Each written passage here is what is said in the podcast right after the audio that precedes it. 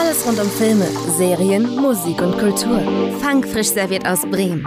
Garniert mit Geheimtipps, abseits des Mainstream, spannenden Gästen und musikalischen Neuentdeckungen. Viermal im Jahr und zwischendurch zahlreiche spannende Specials.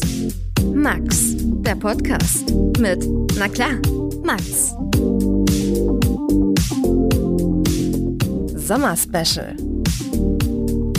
Und damit ein ganz besonders sonniges Willkommen zu Max der Podcast und zum diesjährigen Sommerspecial. Natürlich, wie sollte es auch anders sein, mit mir, Max. In dieser Folge erwartet euch mein Hauptgast Michael Kessler.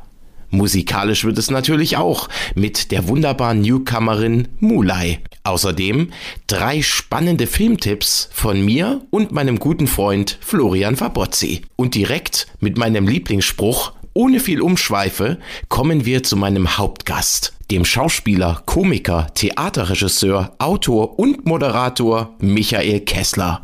Ihr kennt ihn sicherlich aus der Kult-Sketch-Reihe Switch. Zuletzt war Michael im Kino bei Manta Manta zweiter Teil zu sehen. Alles aufzuzählen, was Michael in seiner Karriere bereits gemacht hat, würde natürlich den Rahmen eines Podcasts auf jeden Fall sprengen. Doch ich versuche ein wenig aufzuzählen. Unter anderem hat er seine eigene Show Showtime, Herr Kessler. In der Reihe Ziemlich beste Nachbarn führt er unseren Nachbarländern auf den Zahn. Er ist ein gern gesehener Gast bei Wer weiß denn sowas. Außerdem ist er Synchronsprecher und Hörbuchsprecher. Zuletzt bei der Tommy Krabweis-Serie Kohlraben Schwarz. Auch mit Preisen wurde Michael schon des Öfteren überhäuft, unter anderem mit dem Deutschen Fernsehpreis, dem Deutschen Comedypreis und dem Deutschen Fahrradpreis, außerdem auch mit dem Eselorden der Stadt Wesel? Was es damit auf sich hat und noch ganz viel mehr, hört ihr jetzt. Also viel Spaß bei Michael Kessler und dem nachfolgenden Interview. Guten Morgen. Hallo, guten Morgen. Erstmal herzlich willkommen bei Max der Podcast. Vielen Dank, dass du dir die Zeit genommen hast für mich. Gerne. Ich bin gespannt. Ja. Ich auch auf deine Antworten. ich hatte ja schon mit Bastian das Vergnügen im letzten ja. Jahr und jetzt arbeite ich so langsam meine ganzen Kindheitshelden ab, oh. die mich lange, lange begleitet haben und immer noch begleiten. Sehr Wie alt bist du denn, Max? 32. 32, okay. Ja, bist du ein bisschen ja. jünger als ich, okay. Und als Bastian. Ein bisschen, ein bisschen. Ein bisschen. Ja, ich habe ja mit vielen Preisträgerinnen und Preisträgern schon sprechen dürfen. Du hast ja auch schon einige auf deiner Liste, also den Romi, den Deutschen Fernsehpreis. Das sind ja solche Sachen, die kennt man. Jetzt muss ich mal für meine Zuhörer erwähnen, dass du ja auch den Eselorden der Stadt Wesel hast. ja. Und den Deutschen Fahrradpreis. Da ja. stellt sich ja direkt die Frage, wie kommt man denn zu solchen, ich sag mal, ausgefallenen Preisen? Also, wie ich zum Fahrradpreis komme, das ist mir schon einigermaßen klar, weil ich ein passionierter Fahrradfahrer bin. Also jetzt kein kein, äh, ich bin kein Mountainbiker oder sowas. Ich bin Alltagsfahrer. Ich fahre was immer ich kann mit dem Fahrrad. Das haben die irgendwie mitbekommen. Ich war ja auch bei den, bei den Expeditionen, die ich für den RBB gedreht habe, mehrfach auch mit dem Fahrrad unterwegs. Also das kann ich nachvollziehen. Wie ich jetzt diesen Edelsorden bekommen habe, keine Ahnung. Also das ist ja so eine Karnevalsveranstaltung. Ich kann mich auch noch daran erinnern, dass das sehr skurril war weil es eine riesige Halle da in Wesel war, wo also eine Karnevalsveranstaltung lief und ich diesen Orden dann bekam. Und ich bin jetzt nicht der größte Karnevalist, muss man dazu sagen. Mhm. Aber gut, also ich weiß jetzt gar nicht so genau, warum ich den bekommen habe, aber ich habe ihn halt bekommen. Mit dem Fahrradfahren kann ich gut nachvollziehen. Bremen ist ja auch eine Fahrradstadt. Also wir sind ja. Du bist Bremer. Richtig, genau. Schöne Stadt. Mm, ich mag Bremen. Das hört man gern. Das werde ich direkt als Zitat in die Folge ganz nach vorne stellen. Ist so. So. Ich war, ich war früher eher so in, der, in meiner Schauspielschulzeit war ich ab und zu in Bremen und fand das da immer ganz, ganz toll und habe mich da sehr wohl gefühlt. Ja, kann man auch. Die Stadt der kurzen Wege. Also wirklich Fahrradfahren ist auch mein Ding und ich bin auch kein wirklicher Karnevalist. Also das ist, ähm, ja, ja. Wir haben ja in Bremen den Samba-Karneval. Dem kann ich dann noch ein bisschen mehr abgewinnen. Das ist ganz schön. Der, Blick, weil der Samba natürlich ursprünglich aus Bremen kommt, ne? Richtig, richtig. Wer kennt's nicht? Bremen die Samba-Hauptstadt. ja, ich weiß auch. Sambas. Ich kann auch ehrlich gesagt nicht sagen, woher das kommt, aber wir haben dann den Samba-Karneval und das ist dann wirklich mit ganz vielen tollen Kostümen und viel Getanze auf der Straße und es ist nicht so ein, ich sag jetzt mal so ein Kölner Besäufnis, wo man dann sich irgendwie seltsame Klamotten anzieht und dann sagt, ja, wir gehen Karneval fahren, aber es ist ja eigentlich nur eine Ausrede fürs, fürs Trinken.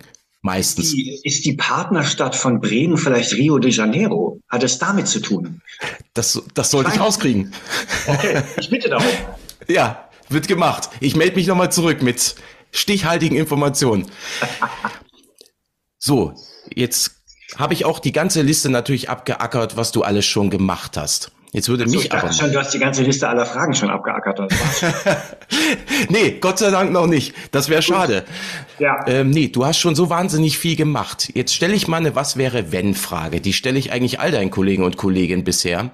Wenn jetzt ein Regisseur, ein Intendant, irgendjemand auf dich zukäme und würde sagen, Michael, du darfst alles spielen, was du möchtest. Sei es jetzt wirklich Film, Fernsehen, Theater. Was ist denn in deiner imaginären Bucketlist noch so, was du gerne mal noch machen möchtest in deinem Leben?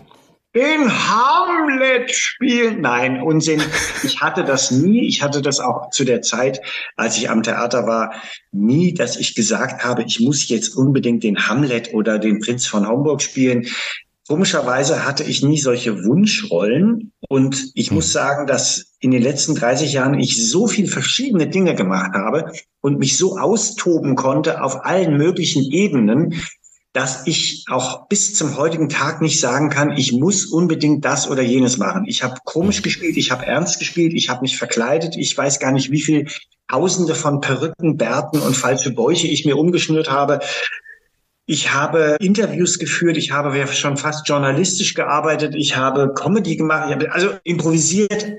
Ich bin eigentlich wunschlos glücklich, wenn ich das so sagen kann. Hm, das ist auf jeden Fall eine schöne Aussage. Sehr gut. also der Beruf ist für mich Verwandlung. Das war es schon immer so. Ich war fasziniert, wenn ich früher im Theater war und da kamen Schauspieler auf die Bühne aus dem Ensemble, das ich kannte natürlich.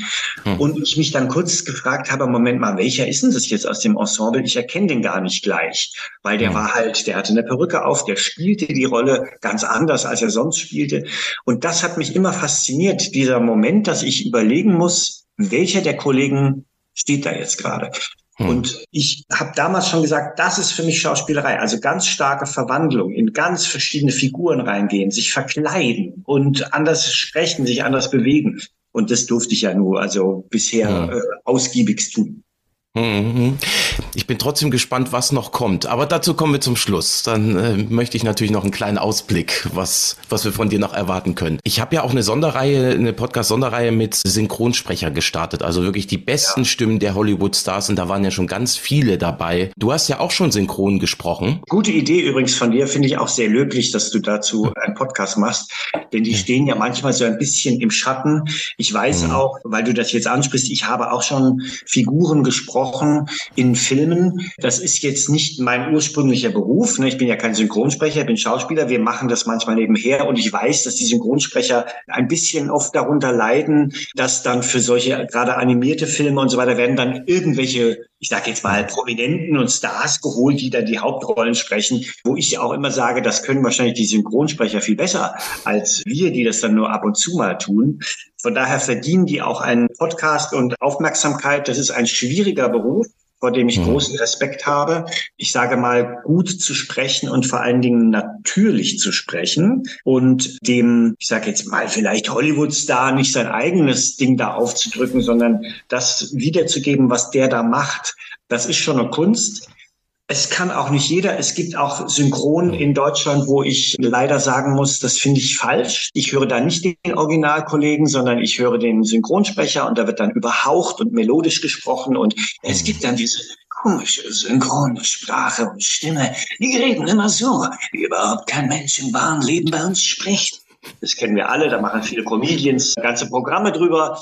Das ist für mich nicht synchron. Synchron ist eher zurückhaltend und sehr sensibel. Das war also für mich auch eine Herausforderung, wobei ich das ja machen durfte, auch in animierten Filmen, Schlümpfe und Rango war das. Da darf man sich ja noch ein bisschen austoben und ein bisschen mehr machen. Das wollte ich nämlich fragen. Wie ist das dann, wirklich einer animierten Figur da die Stimme zu leihen? Da hat man wahrscheinlich trotzdem mehr Freiheiten, als wenn jetzt jemand, wenn du vor der Kamera stehst und sagst, so, du machst das jetzt genau so. Nein, nein, nein, ganz im Gegenteil. Es, es, es gab eigentlich überhaupt gar keine Freiheiten. Also ich habe ja für Rango die Klapperschlange synchronisiert und äh, bei den Schlümpfen was synchronisiert. Also da waren die Vorgaben sehr streng. Ich musste im Grunde genommen klingen wie das Original, hatte ein Stimmencasting und wurde sehr, da wurde sehr, sehr streng darauf geachtet, dass ich das fast wirklich identisch spreche auf Deutsch, wie der Kollege das auf Englisch gesprochen hat. Von daher, da gibt's also dann nicht so viel Freiheit. Man kann natürlich prinzipiell schon mehr gestalten, weil die Figuren eben animiert sind und oft eine bestimmte Stimme haben. Also ich musste die Stimme auch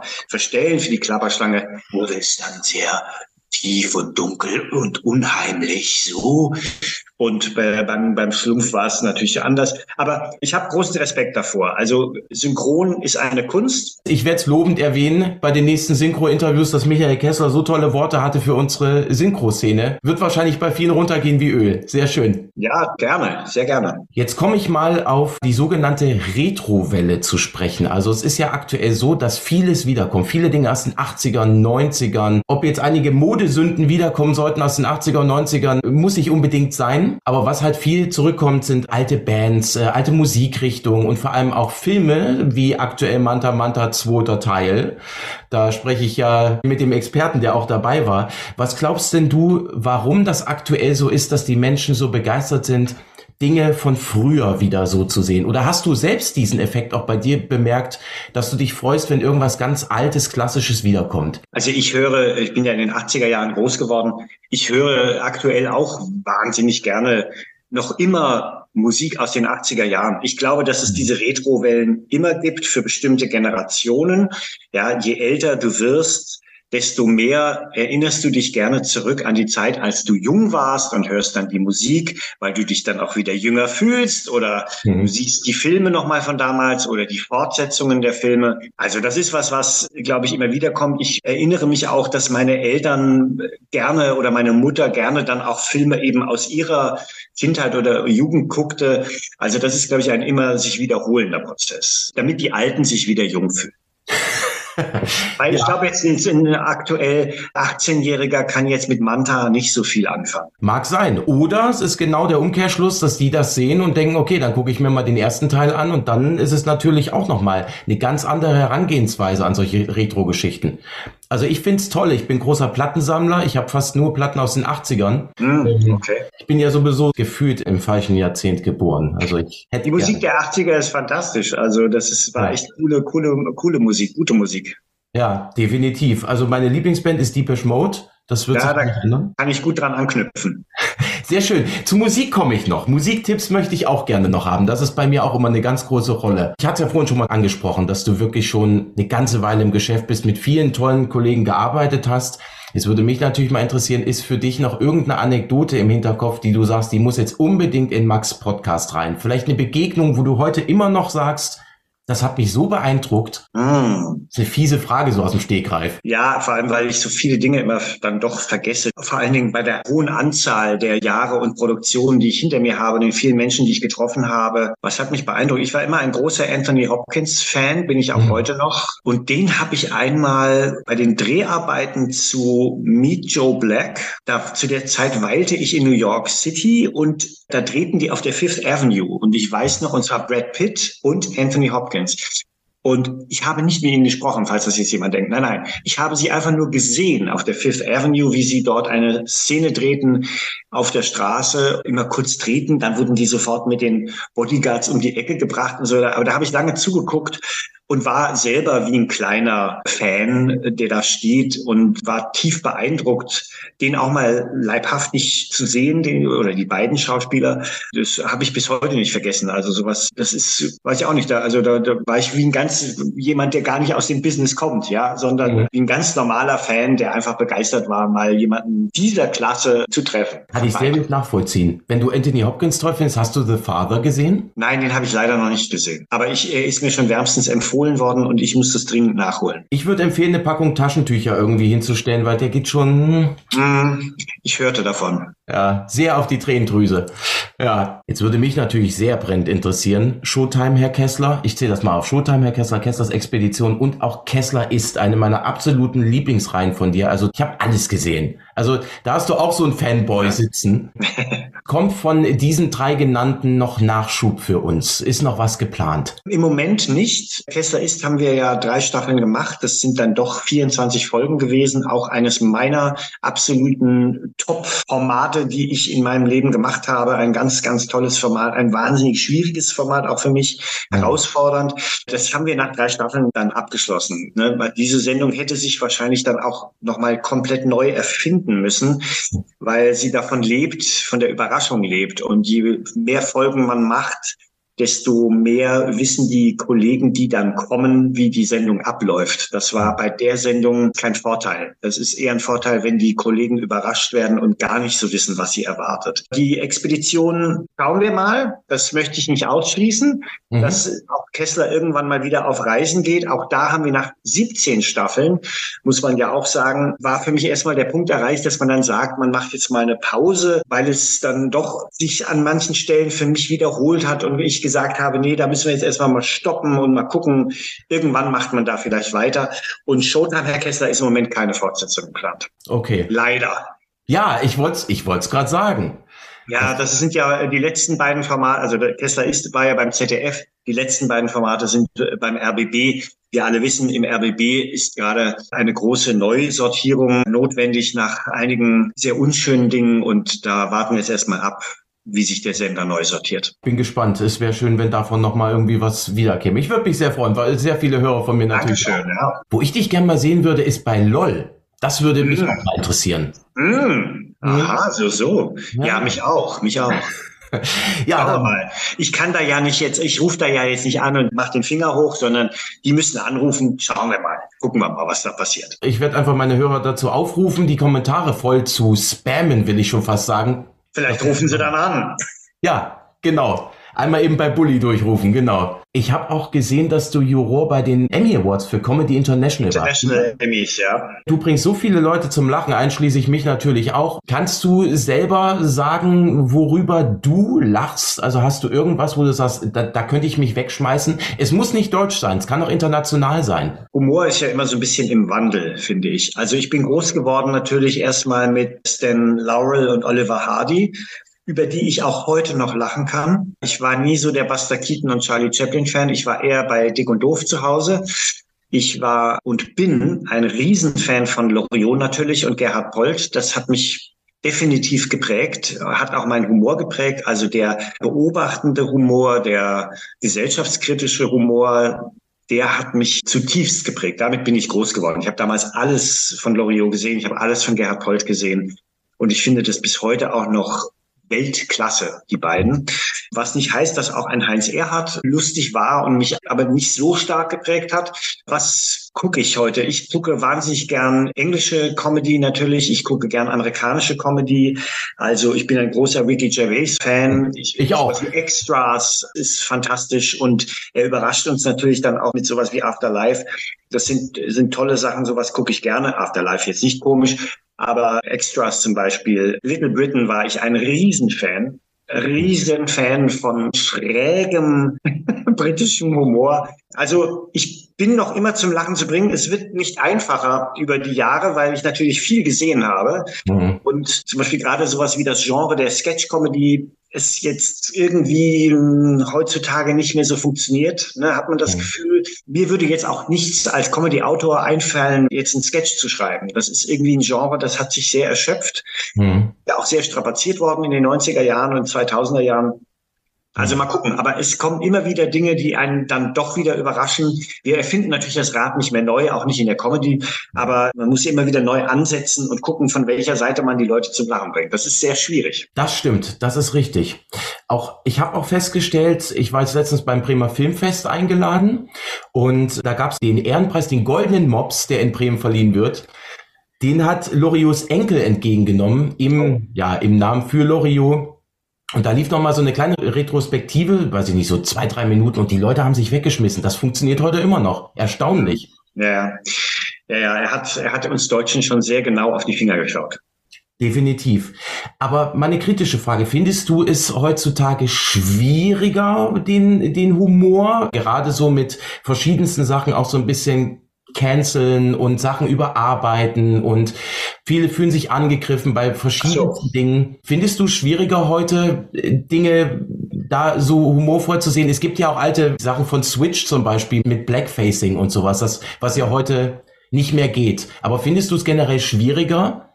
Definitiv ja. Es ist schwieriger geworden heute komisch zu sein. Komik hat ja auch immer was mit Schadenfreude zu tun und mit jemandem durch den Kakao ziehen. Das ist im Moment sehr problematisch. Das darf man an vielen Stellen nicht mehr. Gerade bei Switch, ne, so ein Format wie Switch hat natürlich davon gelebt, dass wir alle durch den Kakao ziehen. Also da gab es keine Ausnahmen. Und wir konnten ja jetzt nicht damals, äh, gab es gar nicht dieses Bewusstsein dafür, was ich auch begrüße, dass es heute ein Bewusstsein dafür gibt. Hm. Ja, aber wir können natürlich jetzt heute nicht sagen in unserem Beruf, ein Kommissar wird nur von einem Kommissar gespielt und ein Mörder nur von einem echten Mörder. Also wir sind ja Schauspieler und wir übernehmen diese Rollen und das ist ja unser Beruf. Und da brauchen wir natürlich auch eine gewisse Freiheit.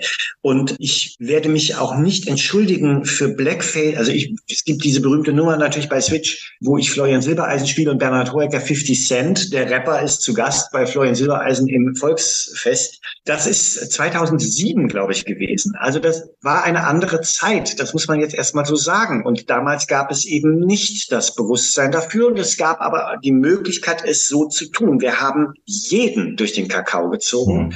und haben uns das nicht vorschreiben lassen, wen wir da aussparen. Und dazu gehörte es auch, dass man People of Color oder eben andere Nationalitäten sich überschminkte, ja, und man dann, ich, ich spielte auch Gung, das war die Figur aus der Lindenstraße, ein Asiate. Das hat man eben damals so gemacht. Es gibt zum Beispiel den wahnsinnig lustigen Film The Party mit Peter Sellers aus den 60er Jahren, wo Peter Sellers einen Inder spielt. Das mag man jetzt heute wieder verteufeln und verbieten und sonst was und sagen, das ist kulturelle Aneignung und Blackfacing und alles. Es ist einer der lustigsten Filme, die ich kenne und es lebt auch darüber, dass ein Komödiant jemand anderen hochnimmt. Also als Komödiant dürfte ich ja dann eigentlich gar nichts mehr machen. Ich dürfte auch Günther Jauch nicht mehr parodieren, weil es jetzt Leute gibt, die sagen, das ist aber gemein dem Herrn Jauch gegenüber, das kannst du nicht machen und es ist personelle Aneignung mhm. und so weiter und so fort. Also dann können wir gar nichts mehr machen. Und wir müssen natürlich aufpassen, dass jetzt hier nicht jeden Tag die Kulturpolizei oder die Humorpolizei umhergeht und allen auf die Finger haut. Weil dann dürfen wir ja gar nichts mehr. Und dann leben wir plötzlich in einem Land, da möchte ich nicht mehr leben. Hm, hm. Besser hätte ich es auch nicht ausdrücken können. Bin ich hundertprozentig bei dir. Vielen Dank dafür. Gerne. Jetzt kommen wir. Du hast gerade gesagt, Peter Sellers Film, den du scheinbar sehr gerne magst. Ja. Was was schaut denn ein Michael Kessler privat sonst, wenn er mal die Füße hochlegen kann nach einem anstrengenden Tag, wenn du es überhaupt noch kannst? Doch, ich gucke nach wie vor gerne Fernsehen oder wie man das heute sagt, streame.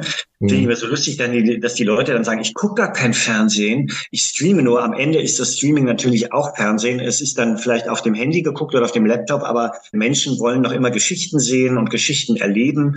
Und ich bin ein großer Seriengucker. Beispiel The Crown ist für mich bei Netflix eine tolle Serie, was jetzt aber nicht heißt, ich gucke nur Netflix. Ich gucke auch nach wie vor klassisches äh, Fernsehen, öffentlich-rechtliches Fernsehen und bin da im Genre natürlich Unterhaltung, Comedy interessiert, sowas eben historisch wie äh, The Crown, was nicht so mein Genre, also Krimis interessieren mich relativ, also relativ wenig, sie interessieren mich überhaupt nicht. Mhm. Ich bin kein Krimi-Gucker und ich bin auch kein so Mystery, äh, sowas gucke ich mhm. auch nicht so gerne.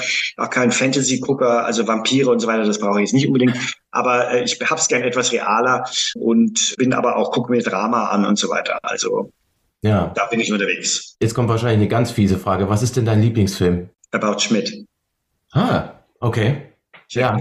Kannst du in einem Satz sagen, warum? Warum man den unbedingt gucken sollte? Also, ich habe das jetzt mal spontan gesagt. Sowas wechselt ja auch immer, aber das war so der letzte Film, der mich auch tief beeindruckt hat. Da stimmt für mich alles. Finde den sehr berührend. Toller Soundtrack, ein fantastischer Jack Nicholson. Es gäbe bestimmt noch tausend andere Filme, die ich jetzt nennen kann, aber der ist mir jetzt gerade eingefallen. Ja, Jack Nicholson ist auch so einer, den ich wirklich vermisse auf der Leinwand. Es, ja. Es gab ja mal das Gerücht, er sollte im Remake von Toni Erdmann die Hauptrolle spielen. Aber da ist ja nichts draus geworden, leider. Er ist jetzt auch nicht mehr der jüngste Kollege. Man weiß dann immer nicht noch, ne, will er noch, kann er noch? Ja. Ich würde ihn auch gern wiedersehen, aber Manchmal geht's auch nicht mehr. Oder man will auch nicht mehr. Das gibt's ja auch. Oder man will nicht mehr. nicht jeder wie äh, Johannes Hester bis, bis 103 auf der Bühne stehen. Stimmt. Oder es kommt mal irgendwann so ein Scorsese, der es damals auch mit Joe Pesci geschafft hat für The Irishman. Der wollte ja auch nicht mehr. Also, wer weiß. Ich komme mal zurück zur Musik. Du hast vorhin gesagt, du bist auch äh, ganz bei mir mit Depeche Mode. Meine, Mein Podcast lebt ja von Filmserien, Musiktipps, solche Geschichten. Was hörst du privat? Was könntest du mal empfehlen, was man mal hören sollte? Ich weiß, Musikgeschmack ist subjektiv, aber Also ich höre hör eigentlich quer durch den Gemüsegarten, aber ich höre natürlich auch viel Filmmusik, sehr, sehr gerne. mhm. Was würde ich da empfehlen? Also da, da empfehle ich jetzt mal was sehr Schweres zu hören, also schwer im Sinne von tragisch. Thin Red Line war ein Film, ein Film, der im Vietnamkrieg spielt und der hat einen Soundtrack von Hans Zimmer, den ich für einen seiner besten halte. Das wäre jetzt mal eine spontane Empfehlung, ist aber eine sehr eher depressive, schwere Musik. Ja, ist- doch auch gut. Du, ich meine, die Folge wird am 1. Juni rauskommen. Da Ja, ist ja kann, man, kann man super im Sommer hören. Leichte Sommermusik. Ich wollte es gerade sagen. Genau. Apropos gutes Wetter, ich habe in deiner Vita gelesen, ich weiß nicht, ob es stimmt, dass du einen Yacht- und einen Segelführerschein besitzt. Ist das richtig? Allerdings, ja. Ja. Ich habe mit 16, was jetzt doch eine Weile her ist, einen Segelschein auf dem Bodensee gemacht. Mhm. Und heute immer noch Bin privat? aber leider dann nie wieder groß gesegelt. Das ist die Katastrophe meines Lebens. Ich wollte gerade Hätte ich mal tun sollen. Das ist nämlich ein toller Sport. Ja, wäre wär doch ein neues Format. Kessler segelt. Tesla segelt. Ich bin noch mal in einer Expedition auf ein Segelboot gestiegen und habe fast einen über den Haufen gefahren in einem falschen Ausweichmanöver. Der andere kenderte, das war jetzt nicht so lustig. Es ging alles gut, aber ich müsste, glaube ich, so einiges wieder auffrischen. Vor allen Dingen die Knoten. Stimmt, das ist ja auch so eine Wissenschaft für sich. Schrecklich, schrecklich. Wir haben ja äh, auf der Weser, es sind ja ständig irgendwelche Bootskurse, da werden da angeboten, aber ich bin schon auf einer Fähre von Frankreich nach England rüber, da ist mir schon, uh, Oh, Ja. bist du nicht seefest? Und das als Überhaupt Bremer. Na, was ist da los? ja, ich muss, ich muss mich schämen, ich muss, ich muss aus Bremen weg. Zieh die Berge. Ja, genau. Weit weg. Oh, du hast keine Höhenangst.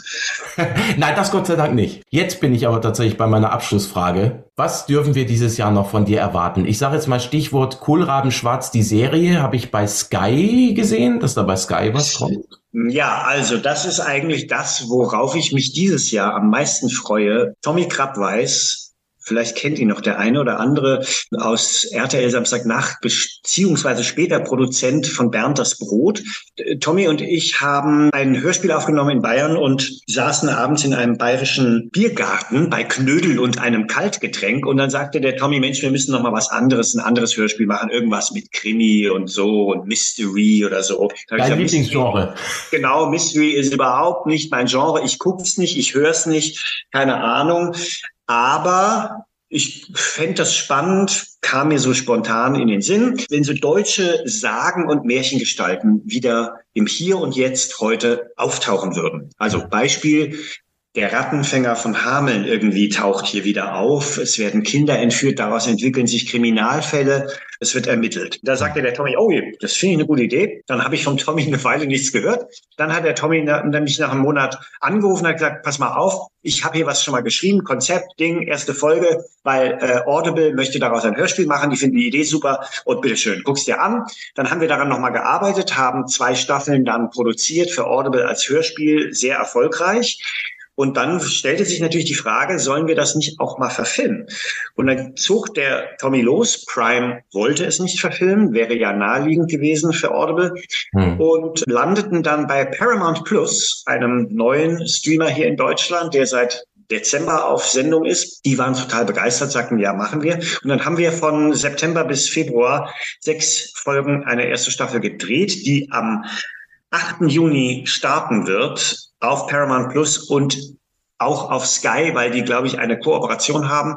Und darauf freue ich mich sehr. Ich spiele eine ernste Rolle. Ich spiele einen Polizeipsychologen, der involviert wird in die Ermittlungen.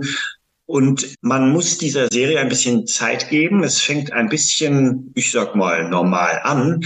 Aber die nimmt dann richtig Fahrt auf, die Serie. Und es ist ziemlich abgefahren. Und es ist ein toller Mix aus Mystery, Krimi, aber auch Schmunzeln, spielt alles in Bayern. Ich kann es euch nur äh, wärmstens am, ans Herz legen. Ich freue mich riesig drauf. Ich habe schon ein bisschen was gesehen, es sieht geil aus. Erscheint ja in wenigen Tagen dann auch schon. Perfekt. Wenn der Podcast raus ist, dann muss man nicht mehr lange warten. Das ist, das ist sehr schön.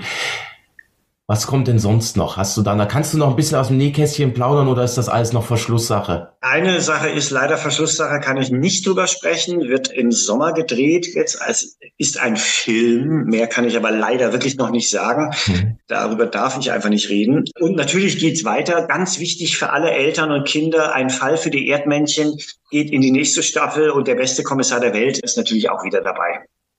Sehr schön. Also noch einiges in der Pipeline dieses Jahr, worauf wir uns freuen können. Sehr schön. Das war's tatsächlich schon. Leider muss ich sagen. Ich danke dir auf jeden Fall herzlich, dass du dir die Zeit genommen hast. Hat mir ganz viel Sehr Spaß gerne. Gemacht. Sehr gerne. Und äh, ich grüße alle und grüße Bremen und natürlich alle Podcast-Hörer. Super. Ja, ich ja, danke super. dir nochmal. Mach's gut. Danke Schönes dir. Wochenende. Ebenso. Alles Gute. Danke dir. Ciao. Mein Podcast wäre nicht der Podcast, der er ist, ohne meinen lieben Freund Florian Fabozzi. Der Filmwissenschaftler und Journalist ist seit Folge 1 von Flux, der Podcast, stets bei mir, um mit mir über Filme zu sprechen. Und das tun wir auch jetzt wieder. So, und mir gegenüber sitzt jetzt mein lieber Freund Florian. Moin, es freut mich wieder da zu sein. Ja, es freut mich auch sehr. Wir haben ja wieder eine wunderbare Filmanalyse vor uns, beziehungsweise, das ist nicht ganz richtig, wir haben diesmal Filmtipps und die natürlich abseits des Mainstream. Genau. Kommen wir zu Infinity Pool, der neue Film von Brandon Cronenberg. James, gespielt von Alexander Skarsgård, und M, gespielt von Cleopatra Coleman, genießen ihren Urlaub in einem Luxusresort auf der Insel La Tolka. Jeden Tag scheint die Sonne, das Personal erfüllt den beiden jeden Wunsch und die unberührten Strände laden zum Verweilen ein. Doch als sie mit der verführerischen Gabby, gespielt von Mia Goth, das Hotelgelände verlassen und es zu einem verheerenden Unfall kommt, stecken James und M plötzlich in einer gewalttätigen Parallelwelt fest, die den über alle Grenzen hinausgehenden Hedonismus der Ferienanlage offenbart. Die Nulltoleranzpolitik, mit der man dort gegen Verbrechen vorgeht, stellt sie vor eine unvorstellbare Wahl, die ihre eigene Hinrichtung zur Folge haben könnte. Den Film haben wir beide zusammen gesehen mhm. und waren, soweit ich mich erinnere, auch ziemlich angetan davon. Ja, auf jeden Fall. Es ist nicht was für jedermann, aber die Handlung an sich ist einfach interessant, weil es einfach so noch nie da gewesen ist, dieser ganze Plot. Das ist Brandon Cronenbergs dritter Film, den wir hier besprechen, denn sein erster war Antiviral und der zweite war Possessor. Den haben wir im letzten Jahr analysiert und genau wie bei Possessor zerbröckeln die Begriffe wie Identität und Verantwortung, Schuld und vor allem auch Würde. Ist wieder ein Film über die Übertragung von Identitäten, aber diesmal geht es weniger um Besitzergreifung als eher um das Szenario von Klonen. So viel dürfen wir vorwegnehmen. Man zieht ja immer die Vergleiche mit seinem Vater und ich finde, das ist ein bisschen ungerechtfertigt. Natürlich gibt es Parallelen, aber ich finde, er findet jetzt auch eigentlich seinen eigenen Stil. Er ist sozusagen kein Klon seines Vaters. Von David Cronenberg, von dem genau, David Cronenberg, alle, die es nicht wissen. Der Kultregisseur. Richtig. Der Master des Body Horrors, wenn man so will. Richtig. Und ja, ich finde, das hat sich hier nochmal verfestigt, dass er seinen eigenen Weg geht. Natürlich kann man so ein bisschen den Einfluss erkennen, aber das ist ja normal. Das ist auch gut so. Infinity Pool, der Titel könnte gar nicht passender sein. Man kennt ja diese Infinity Pools jetzt zum Beispiel aus solchen Luxushotels wie in Dubai, dass man ja. hinter dem Pool jetzt keine Grenze sieht und dass ein grenzenloser Pool ist. Das ist auch im Film ein bisschen so, denn diese künstliche Anlage, die wirkt so ein bisschen wie das Becken. Und die Natur und was wirklich auf dieser Insel noch passiert, das sieht man auf den ersten Blick gar nicht. Das befindet sich dann sozusagen hinter diesem Rand des Poolbeckens.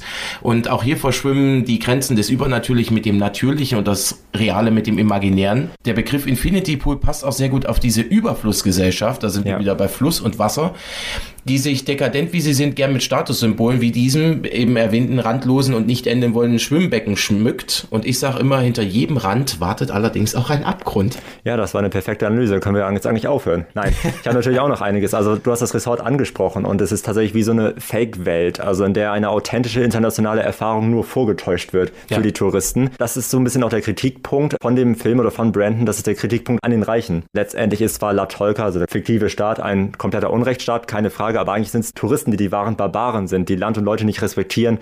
Und ich glaube, der ganze Film ist ein Stück weit die Satire auf den westlichen Wohlstandstouristen, der halt eine romantisierte, exotische Vorstellung vom Ausland hat, aber von den wahren Zuständen die Augen verschließt und sich da einfach nicht für interessiert. Und das Resort steht auch stellvertretend dafür, weil es wie eine Parallelwelt auf dieser Insel La Tolka ist. Da möchte ich mal eben unseren Kollegen Sebastian Seidler zitieren. Der hat nämlich in seiner Analyse zum Film geschrieben, letztendlich handelt Infinity Pool von der menschlichen Sehnsucht nach einer eigenen Identität und der Ökonomie, die daraus Kapital schlägt und dem kann ich vollumfassend zustimmen. Vor allen Dingen ist es wieder ein Film. Also es reiht sich ja so ein bisschen in einer Liste von Filmen ein, wo die Reichen wirklich explizit kritisiert werden. Das hatten wir bei The Menu, das hatten wir bei Flüchten vor der Heimat oder vor den eigenen Problemen zu Hause. Auch nicht der Weisheit letzter Schluss ist, sondern meistens in Fiasko endet. Für mich auch eine zentrale Aussage des Films ist, dass halt mit Geld alles möglich ist und Reiche können sich ihre Freiheit erkaufen. Hinterfragt der Film natürlich auch den menschlichen Anstand. Ist er uns nicht etwa angeboren, ist er uns nicht anerzogen? Wie es ist, seinen eigenen Tod zu sehen? Auch das ist natürlich eine philosophische Frage. Das ist wahrscheinlich eine der essentiellst philosophischen Fragen, die man sich überhaupt vorstellen kann. Ist dir übrigens mal aufgefallen, dass sowohl Infinity Pool als auch The Menu und Triangle of Sadness alle in so einem Mikrokosmos spielen? Also entweder auf einem Boot oder auf einer Insel. Ja. Also nie in den Großstädten. Ja, da kann man flüchten, ne? Richtig, da kannst du nämlich flüchten und weg und es geht weder auf dem Boot noch auf einer Insel. Ja, wie du schon gesagt hast, diese essentielle philosophische philosophische Frage. Der ganze Film ist sehr klug. Also der geht wirklich vielen großen Fragen nach und der hat diese typische Cronenberg-artige Bildsprache. Ich finde aber, dass Brandon Cronenberg mit seinen Filmen mittlerweile, da zerstört man ja wirklich irgendwie Götzen, die man mühsam aufgebaut hat. Aber ich finde, er hat seinen Vater jetzt ja schon ein bisschen überholt mit seinem Film. Denn der letzte Cronenberg, also der David Cronenberg, Crimes of the Future, der hat mich überhaupt nicht begeistert. Aber Nee, das sehe ja. ich, das sehe ich genauso. Man kann deine erste Aussage missverstehen. Also an die besten David Cronenberg-Filme kommt er noch nicht rein. So klang es nämlich erst, ja, stimmt, als du es gesagt hast. Aber ja. jetzt der aktuelle Cronenberg, der sicherlich über seinen Zenit hinaus ist. Also da würde ich dir auf jeden Fall recht geben. Übrigens ein Fun Fact. Wir wollten ja nicht zu viel spoilern, aber mit dem Bild eines Menschen, der seiner eigenen Exekution beiwohnt, hat für Brandon Cronenberg laut einem Interview die Arbeit begonnen. Also das war das erste Bild, was er im Kopf hatte. Ah, Und daraus ist dann sozusagen mehr entstanden. Und spannend an dem Film, dass es auch viele Dinge gibt, die so eine doppelte Bedeutung haben. Also du erinnerst dich sicherlich an die Masken, die sie tragen. Das sind ja, ja eigentlich volkstümliche Masken der Einwohner von La Tolka. Mhm. Aber ich sehe da auch wirklich mehrere Bedeutungen, wie sie in diesem Film zu interpretieren sind. Dann findet sich ja die Gruppe, wo auch James und Gabby zusammenkommen und die begehen ja bestimmte Taten. Da tragen sie ja immer diese Masken. Und ich finde, das ist so, steht so stellvertretend zum einen für diese Depersonalisierung, dass Individuen nicht wichtig sind. Es können alle reichen Schweine hinter dieser Maske stecken. Mit dem Anstatt geben sie eben auch ihre Persönlichkeit ab. Und dafür stehen die Masken Masken. Und der zweite Punkt ist sicherlich auch wieder so eine Kapitalismuskritik. Also es ist so die kommerzielle Ausbeutung von einheimischen Kulturen. Also dass man Geld scheffelt mit solchen traditionellen volkstümlichen Masken. Dabei wird die wahre Bedeutung überhaupt nicht geschätzt. Was mir gerade einfällt, weil du das sagtest, die Masken zu tragen, die spiegeln ja auch so ein bisschen das wider, was die sich nicht äh, wirklich trauen würden, wenn sie die Masken nicht tragen würden. So fing ja alles mhm. an. Das erinnert mich an eine Folge aus der Serie The Twilight Zone von 1964. Da gibt es nämlich auch eine Folge, die heißt auch passenderweise The Masks. Da geht es darum, dass ein sterbender Mann seine Verwandten zwingt, groteske Masken zu tragen, die dann erst ihre wahre Persönlichkeit widerspiegeln. Und diese Masken sehen frappant den Film Masken von Cronenberg ähnlich. Fiel mir gerade einfach so ein, ja. Sehr an, ja. Das ist interessant, was für Bezüge da bestehen. Wenn die Fesseln der Zivilisation gelöst werden, das sieht man auch bei The Purge zum Beispiel. Äh, mhm. Was, was kommt dann zum Vorschein? Mhm. Also sind wir solche Tiere, sind wir Menschen solche Tiere, dass wir ohne Regeln handeln und dass wir keine Hemmung mehr haben? Also es gibt ja viele Philosophen, die auch über den Naturzustand der Menschen geredet haben oder philosophiert haben und vielleicht ist es wirklich der Naturzustand der Menschen, dass wir wie Tiere sind. Aber dadurch, dass der Mensch ja auch so schlecht dargestellt wird oder die reichen Menschen zumindest. Man kann sie auch auf alle Menschen beziehen, weil es wird ja nicht wirklich ein Gegenbild gezeigt. Das kann man natürlich auch als Statement gegen Anarchismus verstehen, dass man mhm. eben sagt, so ein funktionierender Rechtsstaat mit Ordnung und Sicherheit ist gar nicht so verkehrt, wie einige vielleicht das mittlerweile auch sehen, dass Anarchismus, auch wenn es ein romantischer Gedanke ist, vielleicht in der Umsetzung gar nicht so funktioniert, weil die Menschen einfach böse sind. Ich fand zum Beispiel den Score von Tim Hacker sehr interessant. Das war eher so ein Grollen und so ein verzerrtes Geheul. Ja. Und von Karim Hussein, der Kameramann des Films, teilweise ganz, ganz großartige Einstellung. Auch diese psychedelische Orgie, sage ich jetzt mal, im Drogenrausch, ja, wo auch wieder so ein bisschen Mutation zu sehen war, was auch ein bisschen an den Vater David Cronenberg erinnert. Und wir haben natürlich auch einen tollen Cast. Wir haben Skarsgård, Cleopatra Coleman, die ich jetzt ehrlich gesagt noch nicht so oft gesehen habe habe und natürlich wie immer die wunderbare Mia Goth, die sich mittlerweile zu so einer Genre-Queen etabliert hat. Also die hat ja in eigentlich mhm. keinem schlechten Film in den letzten Jahren mitgespielt. Ja, und ja. wir haben entweder spielt er ein Nazi oder ein Stasi-Mann, den schwer atmenden Thomas Kretschmann, in einer kurzen, aber doch einer, einer sehr guten Rolle. Alles in allem ein wirklich anti-mainstreamiger Film, der wahrscheinlich im Kino ein bisschen untergegangen ist, wie damals mhm. schon Possessor, der aber auf den Filmfestspielen gut abgeräumt hat und ich freue mich auf den nächsten Cronenberg definitiv. Auch auf den seines Vaters, der ja kommen soll mit Vincent Cassel mhm. und einem Bestattungsunternehmen, wo Kameras im Sarg eingebaut sind und man ah, ja. kann den Verfall seiner Liebsten beobachten. Oh, Erinnert mich an eine Simpsons-Folge tatsächlich. Das ist hart, ja.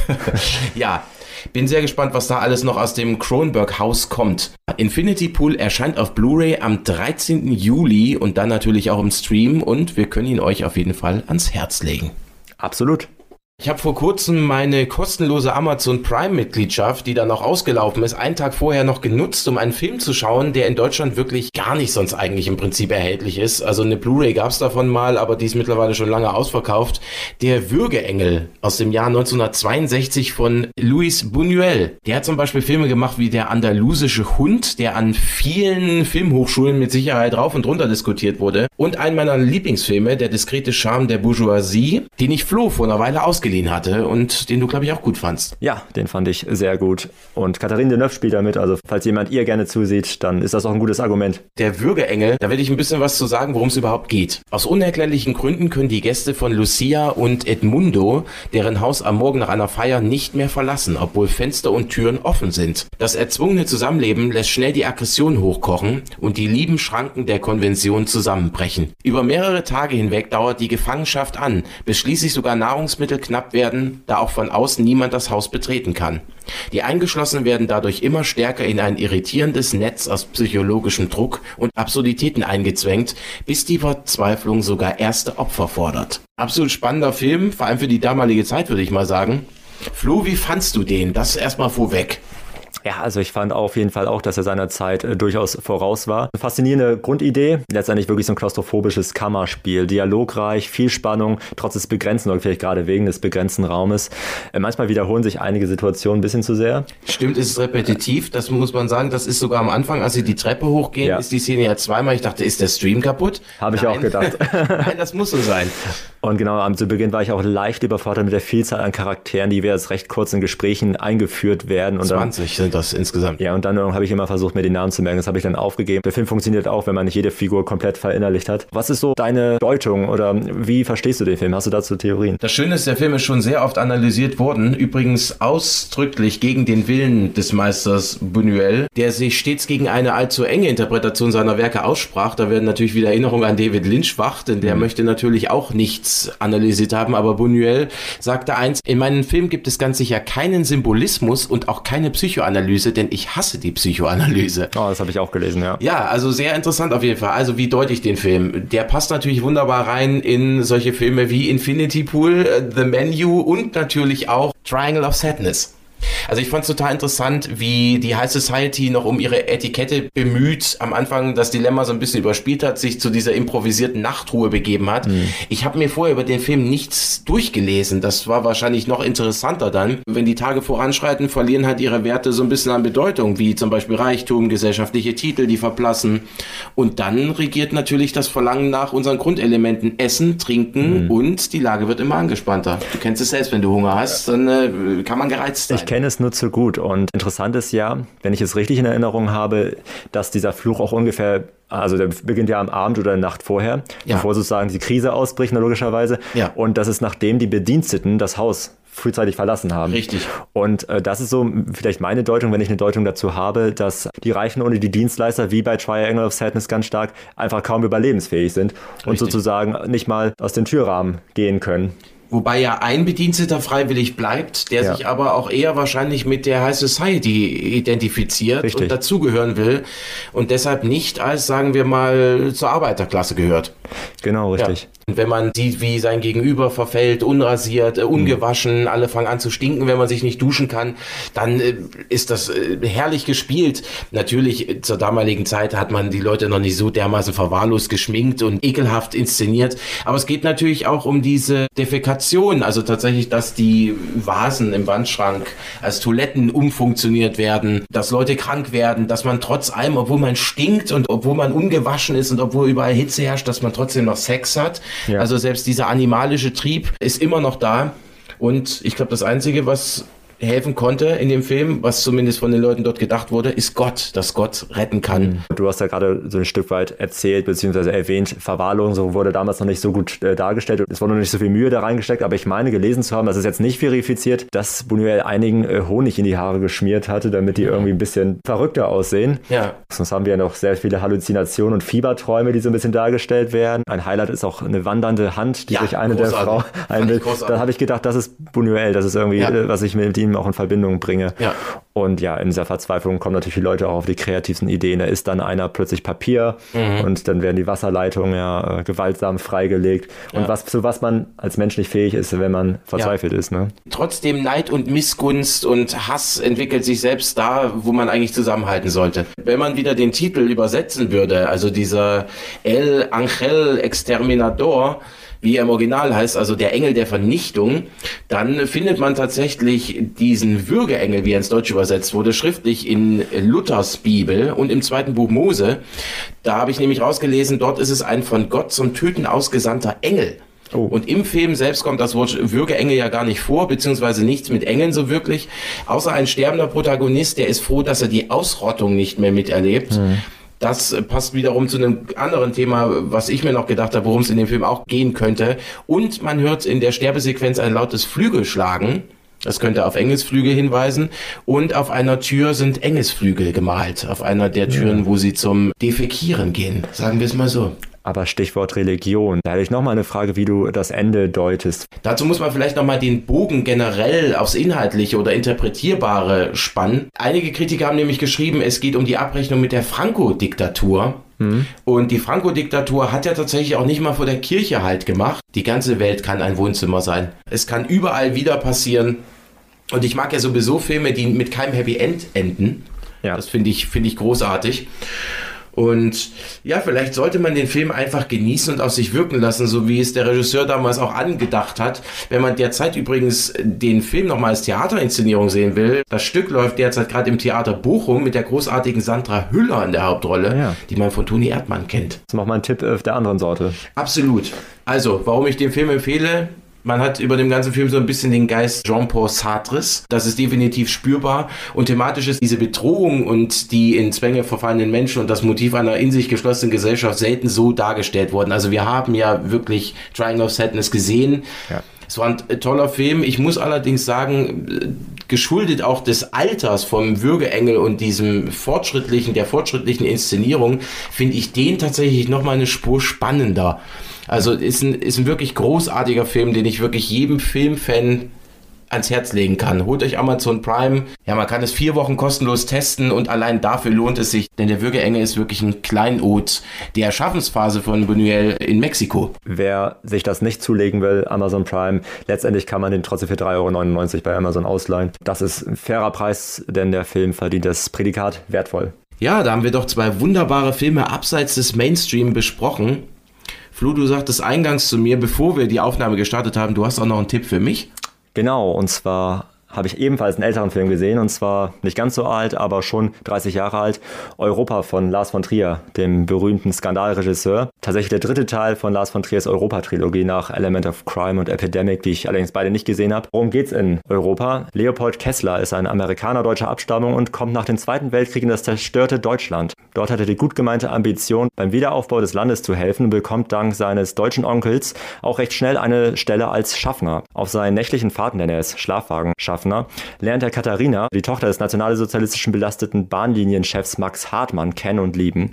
Zentropa heißt das Bahnunternehmen, so hat von Trier wenig später auch eine Produktionsfirma genannt. Als Leopold auf den großen Familienanwesen der Hartmanns eingeladen wird und dort auf die Familienangehörigen trifft, findet er sich bald zwischen den Fronten wieder, denn Katharina pflegt terroristische Nazi-Verbindungen zur sogenannten Werwolf-Organisation, in deren politische Verstrickung und Machtspiele sich der Schaffner-Anwärter schon bald selbst verheddert. Als jemand, der sich schon im Abitur und später im Bachelorstudium mit gesteigertem Interesse mit den Werken von Franz Kafka befasst hat, ja, ist mir sofort die Parallele aufgefallen zu Kafkas unvollendeten Amerika-Roman, nur dass hier die Vorzeichen genau andersrum sind, während die Hauptfigur Rossmann bei Kafka hoffnungsfroh nach Amerika auswandert und dort beim Onkel unterkommt, der versucht ihm Perspektiven aufzuzeigen, ist es bei Europa der junge Leopold. Genau wie bei Kafka wird Leopolds Hoffnung und Euphorie schnell gebremst. Er wird Spielball von Interessen verschiedenster Menschen, die ihn für sich einnehmen wollen, muss sich immer wieder unterordnen, macht sich schuldlos schuldig, findet nie so recht den Anschluss in der Mitte der Gesellschaft und wird auch immer mehr zermürbt durch eine ihn fremde Mentalität. Es ist der deutsche Ordnungswahn und der Gehorsam, fast eine Karikatur,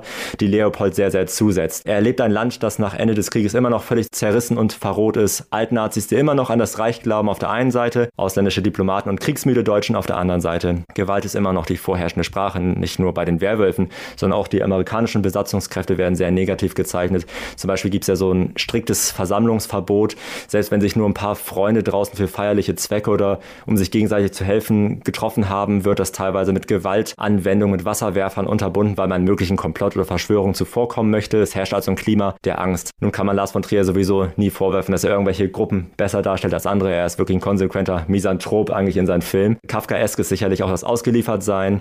Sein Leben nach eigenen Vorstellungen zu gestalten ist unmöglich für den Protagonisten. Es ist das ungebremste Hineinschlittern in eine Katastrophe, fast schon deterministisch. Kafkaesker Humor ist auch dabei. Das werdet ihr vielleicht auch gerade in der Schlussszene entdecken oder einer der Schlussszenen. Ich will jetzt gar nicht ins Detail gehen, aber gibt es so zwei pedantische und überkorrekte Prüfer, Pinsel, die ihn sozusagen bei der Schaffnerprüfung quälen in einer sehr, sehr unpassenden Situation. Er ist durchaus experimentell. Es gibt so eine Voice-Over-Stimme übrigens, gesprochen von Max von Sydow, der durch den Film führt im Duktus eines Hypnotiseurs, bei der Leopold sozusagen der Hypnotisierte ist, sodass die Filmhandlung nur ein Traum oder eine Erinnerung als das verstanden werden kann, in die sich Leopold sozusagen in dem Rahmen des Films wieder hineinversetzt, in dieser Hypnose. Das Gefühl des Surrealistischen wird bestärkt durch die deutlich erkennbaren Rückprojektionen, die man vor allen Dingen in Auto- und Zugfahrten bemerkt hat, obwohl es ja damals schon Greenscreens gab. Es gibt stilistische Anleihen an Film Noir, der ganze Film ist in schwarz-weiß, die weibliche Protagonistin Kate als femme fatale, die auch mal Netzschleier trägt und ihn total um den Finger wickelt, aber sich als unaufrichtig erweist.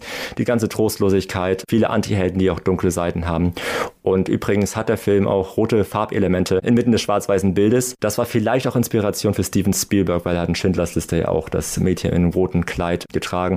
Jean-Marc Barr spielt den Leopold Kester, Luc Bessons in Rausch der Tiefe, da hat er Hauptrolle gespielt. Später war er noch in anderen Lars von Trier-Filmen dabei. Das Love Interest sozusagen wurde gespielt von Barbara Sukowa, übrigens eine gebürtige Bremerin, die auch in den 80ern eine angesehene Charakterdarstellerin war, auch für Fassbender-Filme zum Beispiel. In den Nebenrollen spielt Udo Kier, ein angedeutet homosexueller, aber belesener Sohn des Zentropa-Bosses Max Hartmann. Irgendwie war er auch immer noch mit der sehr jugendlichen Ausstrahlung gesegnet. Er war in dem Film eigentlich schon über 40, aber sieht wesentlich jünger aus. Und Eddie Eddie Constantine, bekannt aus Godards Alphaville. Lars von Trier hat auch ein kurzes Cameo als Jude. Mehr sage ich nicht. Dringende Empfehlung, es hat eine dichte Atmosphäre, experimentelle Herangehensweise, gut geschriebene Charaktere, einige Überraschungsmomente. Es ist, hat viele Elemente einer Gesellschaftsstudie. Trostlosigkeit und Kälte ist immer mit den Händen fast schon greifbar. Und wer die Vielseitigkeit von Lars von Triers Werk wertschätzen möchte, der muss sich auch diesen Film einfach mal anschauen. Toll. Also allein der Cast hat mich ja dermaßen überzeugt. Ich meine, ich bin großer Udo Kier, wenn Barbara Sukowa habe ich letztens noch gesehen in der Shyamalan-Serie Servant. Ja. Also sehr, sehr spannend. Also hört sich super an. Allein schon die ganze Story hört sich, hört sich toll an. Werde ich, packe ich sofort auf meine Liste. Vielen Dank dafür, Flo. Gerne doch. Ja, Flo, ich bedanke mich ganz, ganz herzlich bei dir und freue mich schon auf das nächste Mal, wenn wir wieder über Filme diskutieren, zumindest im Podcast. Wir machen das ja privat sehr oft. Wo kann man denn von dir noch mehr hören? Ich habe parallel auch einen eigenen Film-Podcast mit einer Kollegin namens Lisa Kim Henschel von der Nordwestzeitung. Und wir besprechen einmal im Monat zu bestimmten spannenden Oberthemen wie zum Beispiel Comedy, deutscher Film, Oscar-Anwärter.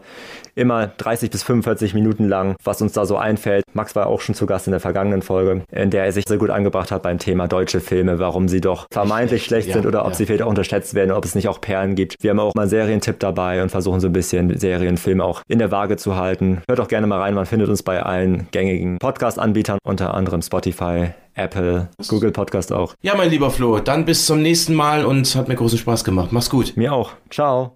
Von Filmen geht es jetzt direkt zur Musik. Es gab wohl kaum eine Schallplatte, die öfter auf meinem Plattenteller rotierte, als die von meinem nächsten Gast, der wunderbaren Singer-Songwriterin und Musikproduzentin Mulai. Sie ist im Alternative- und RB-Bereich zu Hause und ihre Musikvideos sind stets wirklich sehr ästhetische Kunstwerke. Und ihr könnt euch sicher vorstellen, wie sehr ich mich gefreut habe, mit Mulai sprechen zu dürfen. Und dieses Gespräch gibt es jetzt. Viel Spaß dabei.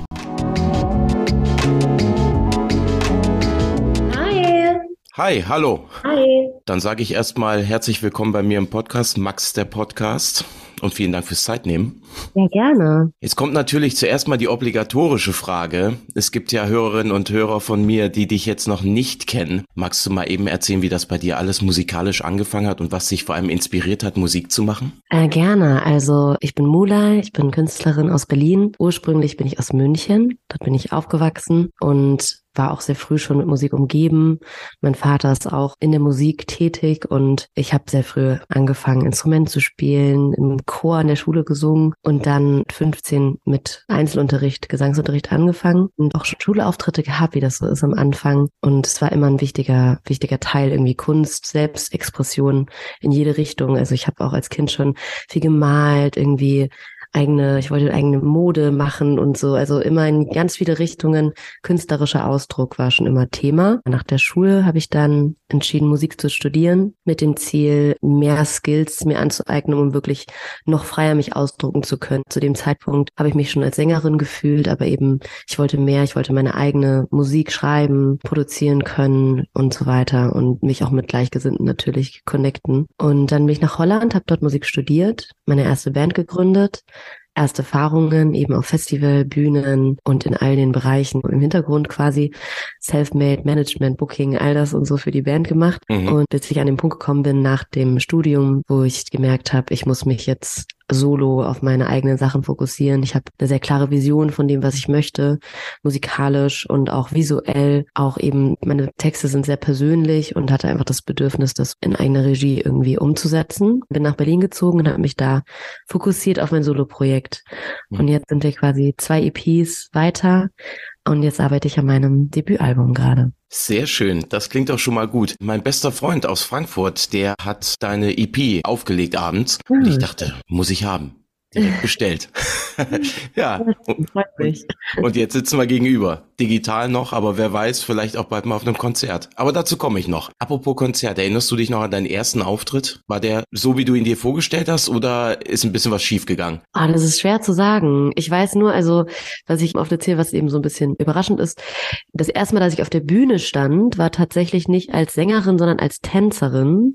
Mhm. Ich habe als Kind Stepptanz gemacht auf Meisterschaftsbasis und bin dann immer zu den ganzen ja, Wettbewerben und so weiter gefahren und bin sogar deutsche Meisterin geworden. Und das heißt, meine erste Bühnenerfahrung war wirklich im Rahmen von solcher Wettbewerbe vor Jury und so weiter. So eine ja sehr intensive, krasse Erfahrung, glaube ich. Und danach ist man, glaube ich, auch so ein bisschen entspannter, welche andere Bühnenerfahrungen angeht.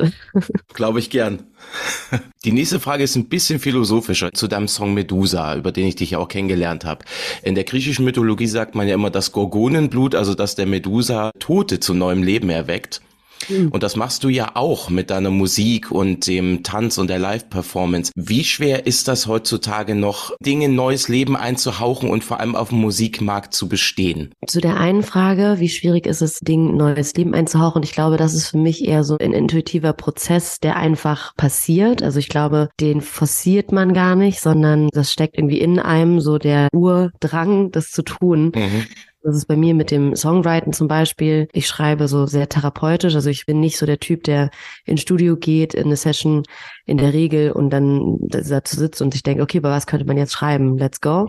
Sondern ich schreibe eigentlich immer, ich habe quasi sehr unromantisch, aber mein Handy, Handy hat man immer dabei natürlich, schreibe ich zu jeder Zeit, wenn mir was einfällt. Also es kann ja zu jeder Zeitpunkt am Tag sein, in der U-Bahn sein, ich bin unterwegs, zwischendurch plötzlich habe ich irgendwie einen Gedanken oder so und dann schreibe ich das auf und oftmals halt wird dann daraus irgendwie ein Snippet nur und dann werde ich irgendwann wird ein Song draus oder es ist nur eine Art Poetry für mich selber oder so.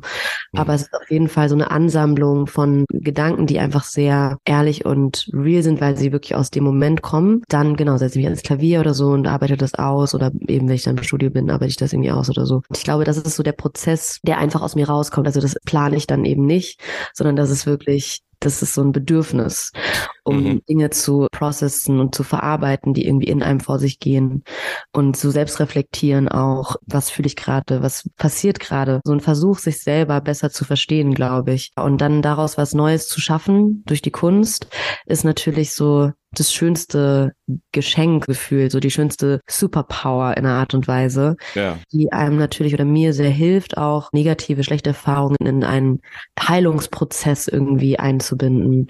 Mhm. Und wenn das dann noch auf die Hörer übertragen wird, ist das natürlich wunderschön zu sehen. Ich glaube, ja. Aber das ist eben eher was, was einfach, glaube ich, natürlich passiert. Die Frage natürlich, wie das in der heutigen Zeit auf dem Markt bestehen bleibt, das ist ja, das ist eine schwierige Frage. Ich glaube, da mhm. habe ich auch viele Gespräche gehabt in letzter Zeit mit unterschiedlichen Leuten aus der Musikindustrie, aus der Musikkünstlern, was die Entwicklung angeht, der Industrie eben, des Marktes. Social Media und so weiter, diese Schnelllebigkeit, wie kann man noch Leute erreichen, quasi überhaupt. Ich glaube, das ist so das, der wichtigste Punkt. Ich bin immer sehr, sehr zuversichtlich, dass es noch genug Leute gibt, die das Bedürfnis nach sowas haben, nach Musik, ja. die irgendwie Tiefe hat und die auch selber natürlich in ihrem Leben vieles durchleben und da auch durchaus sich mit identifizieren können.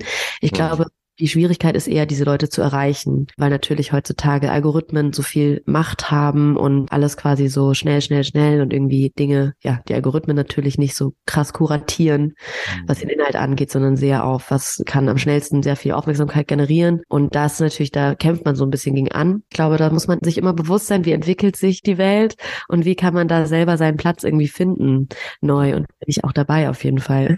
Ich habe ja mit vielen Künstlerinnen und Künstlern schon gesprochen und es ist schwieriger, die Leute zu erreichen. Was ich zum Beispiel gut finde, ist, dass der Vinylverkauf wieder ansteigt in Deutschland. Das finde ich großartig. Also ich habe selber hier mehrere Schränke voller Platten, unter anderem ja auch deine EP.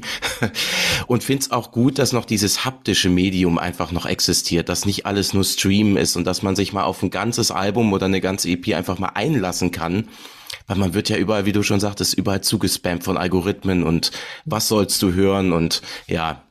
Total, das finde ich auch sehr schön. Ich bin auch, also meine Vinyl, meine erste Vinyl war auch wirklich so ein Milestone für mich. Also das ist so ein Traum, den ich glaube ich, ich weiß nicht, jeder, der Musik macht, den ich ganz früh hatte, wo ich mir vorgestellt habe, oh, ich freue mich, wenn ich das erste Mal meine erste Vinyl in den Händen halte. Gerade weil heutzutage macht man ja auch keine CDs mehr, dann hat man gar nichts Physisches mehr in der Hand quasi. Und ich glaube, das ist auch so ja, was total schön ist natürlich, wenn man an einem Projekt so lange arbeitet und so viel Liebe in jedes Detail steckt und dann kann man plötzlich sich was, also was anfassen und es wirklich physisch mhm. sehen. So, das ist die Arbeit, also das ist, was jetzt entstanden ist. Und natürlich auch mehr Platz für eben visuelle Kunst, also zum Beispiel Album, Cover und so weiter. Ich finde, das ist auch so eine schöne Kunstform, ja. die die digitalen Release natürlich sehr verloren geht, weil man Cover nur in so Mini-Miniatur mhm. sieht und auf einem Vinyl man natürlich endlich mal ein bisschen Space dafür hat.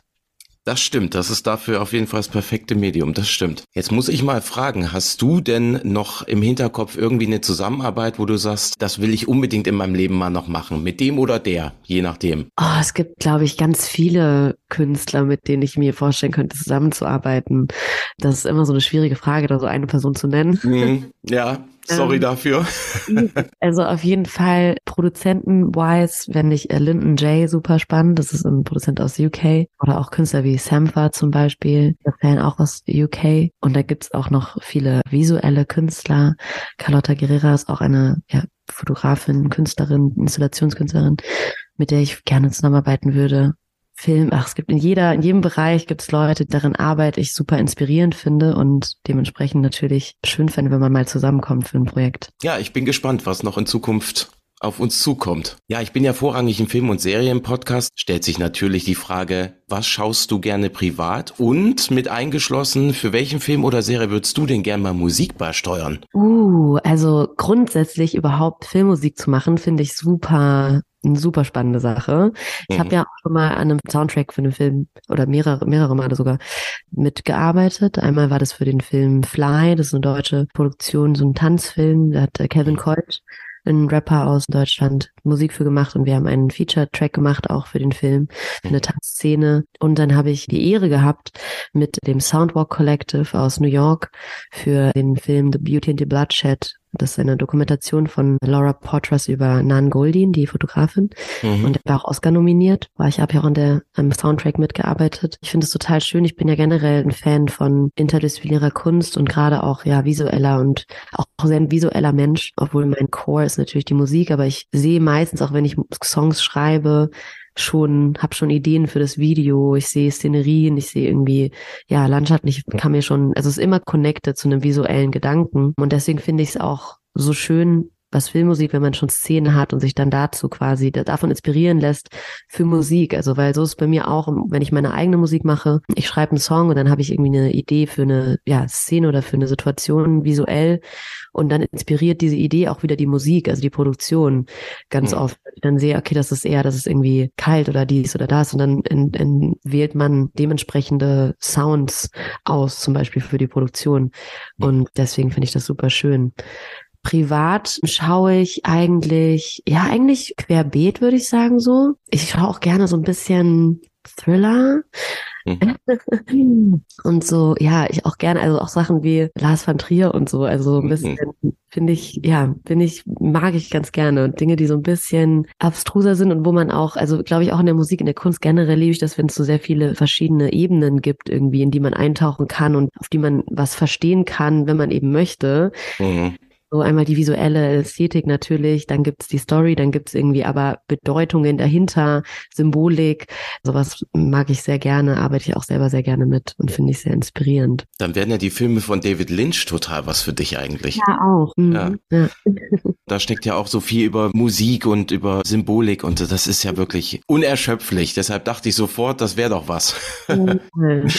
Jetzt komme ich mal weg von Film und Filmmusik. Ich habe in einem anderen Interview mit dir gelesen, dass du gerne liest. Ja. Also, das schreit ja auch wieder nach einem Buchtipp. Kommt ganz selten bei mir im Podcast vor, aber ein Buchtipp oder was du aktuell liest, wäre auch sehr spannend. Also mein Buchtipp wäre Siddhartha von Hermann Hesse. Mhm. Finde ich ein sehr schönes Buch. Eine Geschichte, also die Geschichte von Siddhartha ist ja eine sehr, ist jetzt nicht von Hermann Hesse natürlich, sondern die sagen wir mal, Urgeschichte des Buddhismus. Ich habe da eine ganz lustige Connection zu, weil ich als Kind in der Grundschule wirklich tatsächlich haben wir über Buddhismus gelernt und die Geschichte von Siddhartha gibt in so einer Kinderbuchversion gelesen mhm. quasi und ich war da irgendwie total damals schon so total eingenommen von und habe dann ja fand es super spannend und habe dann dem Dalai Lama einen Brief geschrieben. Hm, okay, ja. Weil er zu dem Zeitpunkt irgendwie nach München gekommen ist, um da eine Rede zu halten. Und dann habe ich ihm per Hand einen Brief geschrieben, dass wir gerade eben über den Buddhismus lernen und ich das so ganz spannend finde. Und äh, wenn er nach München kommt, ob er nicht bei uns in der Schule vorbeikommen will, in der Grundschule. Mhm. Mhm. Ähm, dass es sehr schön wäre. Und dann hat tatsächlich sein, also natürlich nicht der Dalai Lama selbst, aber sein Office in der Schweiz zurückgeschrieben. Ah. Ja, und dann haben sie uns zurückgeschrieben, dass äh, ja sie sich sehr freuen über das Interesse und so, aber ähm, der Dalai Lama leider natürlich ein sehr busy Schedule hat und das nicht schaffen wird dieses Mal. Aber das war total süß, dass sie natürlich so einen Brief von so einem kleinen Kind dann da ähm, geantwortet haben. Ja, absolut. Ja, habe ich eh so immer so eine Verbindung irgendwie dazu gehabt. Und dann habe ich eine Zeit lang eben so Hermann Hesse gelesen, mehrere Bücher und Siddhartha fand ich da auch die Interpretation echt äh, ein schönes, schönes Buch. Das empfehle ich auf jeden Fall. Sehr gut. Das ist auf jeden Fall mal ein toller und mal ein anderer Buchtipp als irgendwas von aktueller Belletristik oder irgendwelche Bücher, die gerade in den Bestsellerlisten sind, in Anführungsstrichen. Sehr gut. Vielen Dank dafür.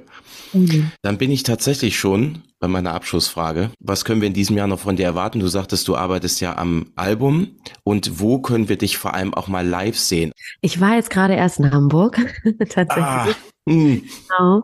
Aber ich hoffe natürlich, dass das wird, dass es nicht das letzte Mal sein wird. Also es ist jetzt gerade noch nicht geplant konkret in Hamburg. Ich kann jetzt noch keinen Termin durchgeben, aber es ergibt sich bestimmt noch mal was. Also am besten, wenn man auch mir auf Social Media folgt, eben, dann bleibt man abgedatet und mhm. ich spiele eigentlich ja schon immer wieder live sehr viel und gerne. Ja.